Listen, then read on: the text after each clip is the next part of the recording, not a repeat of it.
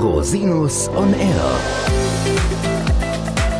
Der Criminal Compliance Podcast.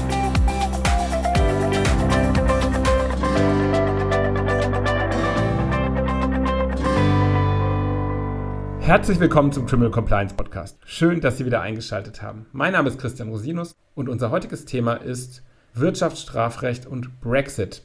Und ich möchte da nicht allein drüber sprechen. Ich habe meine tolle Kanzleipartnerin, Frau Dr. Wiesner-Lamé, eingeladen. Herzlich willkommen, liebe Michelle.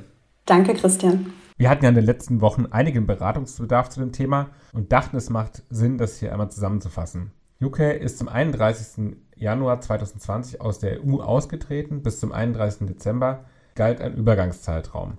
Wie ist denn die Situation jetzt?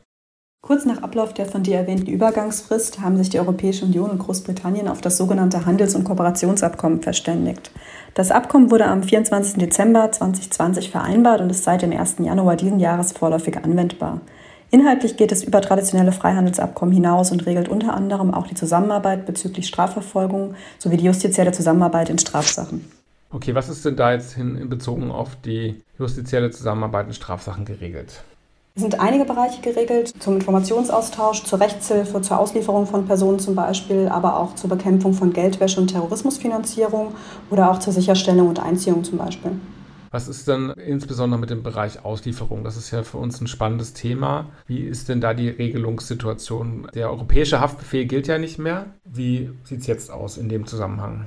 Genau, richtig. Der europäische Haftbefehl gilt nicht mehr. Allgemein kann man sagen, dass unter dem Abkommen sehr weitreichende Regelungen getroffen wurden, die so mit einem Drittland noch nie vereinbart wurden in diesem Umfang.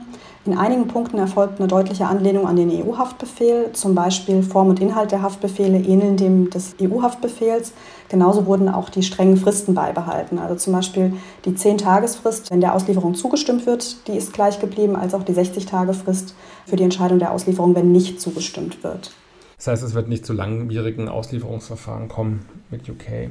Genau. Hinsichtlich des Anwendungsbereichs sieht das Abkommen unter anderem einen Katalog mit Straftaten vor, für den die beiderseitige Strafbarkeit auf Grundlage von Gegenseitigkeit entfällt. Auch das ist aus dem bisherigen Recht bekannt. Allerdings gibt es hier den Unterschied, dass das Erfordernis der beiderseitigen Strafbarkeit auf Grundlage von Gegenseitigkeit nur dann entfällt, wenn eine entsprechende Mitteilung von Großbritannien oder von dem Mitgliedstaat über die EU gemacht wird. Diese Mitteilung erfolgt dann an einen speziell einzurichtenden Sonderausschuss für die Zusammenarbeit im Bereich der Strafverfolgung und Justiz, der unter dem Abkommen errichtet werden soll. Ein weiterer Unterschied zu den bisherigen Regelungen ist, dass das Auslieferungsersuchen nicht mehr über das Schengen-Informationssystem gestellt werden kann, sondern nur noch bilateral oder über Interpol dann. Okay, wie sieht es denn aus mit der Auslieferung eigener Staatsangehöriger? In Deutschland und das sagt das ja im Grundgesetz. Ich denke mal, daran hat sich jetzt auch im Verhältnis zu Großbritannien nichts geändert. Genau, das wurde berücksichtigt bei dem Abkommen. Das heißt, es gibt eine Ausnahme für die Auslieferung eigener Staatsangehöriger. Auch hier gilt diese Ausnahme nur dann, wenn der Mitgliedstaat über die EU oder Großbritannien eine Mitteilung an den Sonderausschuss macht, dass die eigenen Staatsangehörigen aufgrund von fundamentalen Grundsätzen zum Beispiel nicht auszuliefern sind oder nur unter bestimmten Bedingungen ausgeliefert werden. Gut, das heißt, deutsche Staatsbürger werden nicht ausgeliefert. Wie ist es mit der allgemeinen Rechtshilfe? Was ist da vielleicht ganz grob geregelt? Das können wir jetzt ja nicht im Detail machen, aber. Da nimmt das Abkommen Bezug auf und ergänzt das Rechtshilfeübereinkommen aus 1959 sowie die Zusatzprotokolle. Es legt unter anderem die Bedingungen für die Rechtshilfeersuchen fest. Es werden Regelungen der europäischen Ermittlungsanordnung aufgegriffen, zum Beispiel der Verhältnismäßigkeitsgrundsatz. So soll der untersuchte Staat grundsätzlich innerhalb von 45 Tagen nach Eingang des Ersuchens entscheiden, ob es dieses anerkennt und vollstreckt. Für die Umsetzung ist dann eine Frist von 90 Tagen vorgesehen. Rechtshilfeersuchen, die wiederum als besonders dringend gekennzeichnet sind, sollen so schnell wie möglich bearbeitet werden. Die Form des Ersuchens ist in dem Fall nicht abschließend geregelt, sondern der Sonderausschuss soll die Aufgabe übernehmen, ein Formblatt für Rechtshilfeersuchen zu erstellen. Das haben wir aber noch nicht gefunden, wenn ich es richtig sehe. Vielleicht noch ergänzend, neben den Ablehnungsgründen, die im Europäischen Rechtshilfeabkommen geregelt sind, sieht das Abkommen an dieser Stelle auch die Ablehnung unter Bezugnahme auf das Doppelbestrafungsverbot vor. Vielleicht, was ja auch ganz wichtig ist, ist Finanzermittlung oder das Auffinden von Vermögenswerten. Wie ist da die Zusammenarbeit bei der Sicherstellung und der Einziehung? Das Abkommen regelt den Bereich Sicherstellung und Einziehung unter einem eigenen Abschnitt und hält hier verschiedenste Regelungen. Das von dir angesprochen jetzt, Rechtshilfe zur Erlangung von Informationen und Beweismitteln ist auch ausdrücklich geregelt. Das heißt, in dem Fall kann ein Mitgliedstaat zum Beispiel ersuchen über Auskünfte zu Bankkonten oder Bankgeschäften. Daneben kann aber auch sogar ersucht werden um die Überwachung von Bankgeschäften. Auch können Spontanauskünfte gegeben werden, wenn davon auszugehen ist, dass diese vielleicht für den anderen Staat relevant sind. Und was ist bei besonders dringlichen Maßnahmen? Wie ist das geregelt? Genau, es gibt da noch den Bereich der Einziehung. Also es gibt eine Einziehungspflicht, ist ausdrücklich geregelt. Und im Vorfeld gibt es auch die Pflicht zum Ergreifen vorläufiger Maßnahmen, wenn ein entsprechendes Gesuch gestellt wird. Zum Beispiel das Einfrieren von einziehungsfähigen Vermögensgegenständen. Das kann dann bei besonders begründeter Dringlichkeit auch relativ schnell vollstreckt werden. Das heißt, der ersuchte Staat soll die erforderlichen Maßnahmen innerhalb von 96 Stunden ergreifen. Du hast jetzt ja mehrfach das Doppelbestrafungsverbot erwähnt. Aktuell ist es ja in der Europäischen Union bzw. im Schengen-Raum so, dass Artikel 54 des Schengen-Durchführungsübereinkommens gilt in Verbindung mit der Grundrechtecharta, sodass wir eigentlich ein transnationales Doppelbestrafungsverbot haben. Das heißt, wenn jemand rechtskräftig verurteilt ist in einem Mitgliedstaat, kann er in einem anderen Mitgliedstaat wegen derselben Tat nicht rechtskräftig verurteilt werden. Da kann man sich dann häufig darüber streiten, was ist eine rechtskräftige Verurteilung. Aber es ist immerhin ein grundsätzlicher großer Vorteil, den wir innerhalb des Schengen-Raums jetzt hier haben.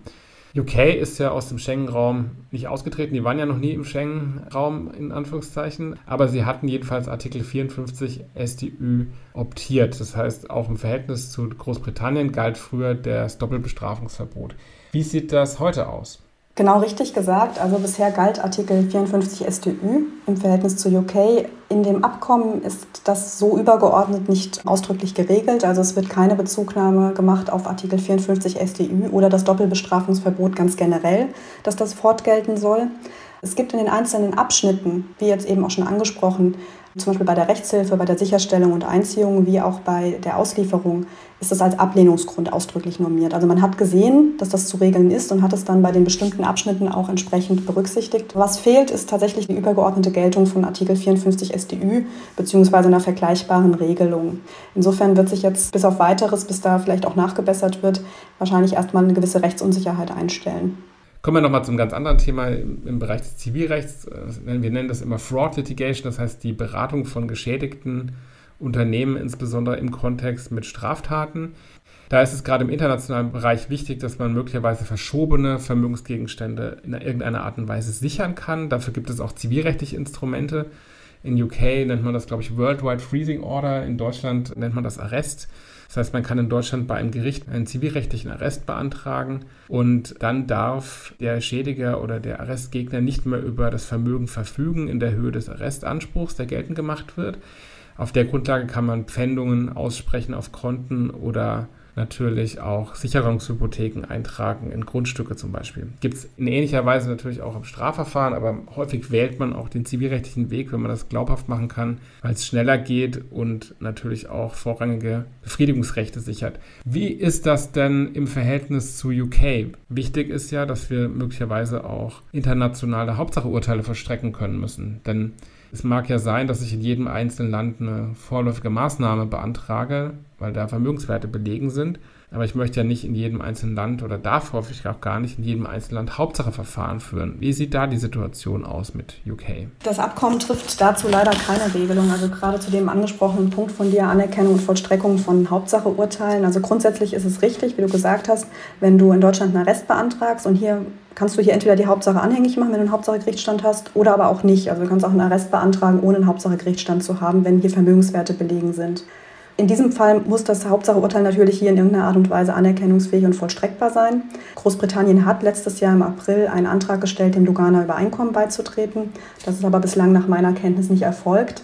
Das heißt, das Brüssel-Regime wurde auch nicht durch andere Regelungen in irgendeiner Art und Weise ersetzt. Im Verhältnis zu Deutschland gibt es mit Großbritannien noch ein altes bilaterales Abkommen, aus 1960 zum Thema Anerkennung und Vollstreckung. Inwieweit die jetzt wieder gelten, also das wird zum Teil vertreten, dass man als auf die zurückgreift oder wie jetzt genau die Anerkennung und Vollstreckung erfolgen wird, das wird man abzuwarten haben.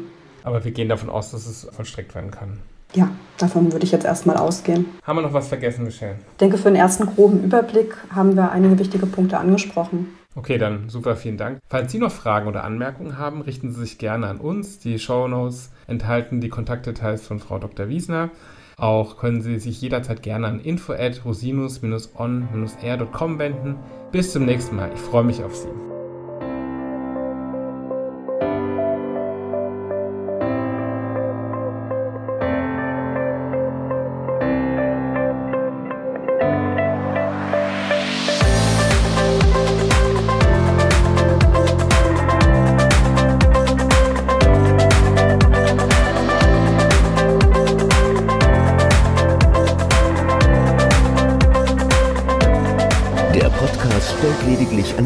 Einen Überblick über rechtliche Themen dar und ersetzt selbstverständlich keine Rechtsberatung zu konkreten Fragestellungen im Einzelfall. Bei Fragen wenden Sie sich an Rechtsanwältinnen und Rechtsanwälte Ihres Vertrauens, natürlich auch gerne an uns. www.rosinus-on-r.com oder unter www.rosinus-partner.com.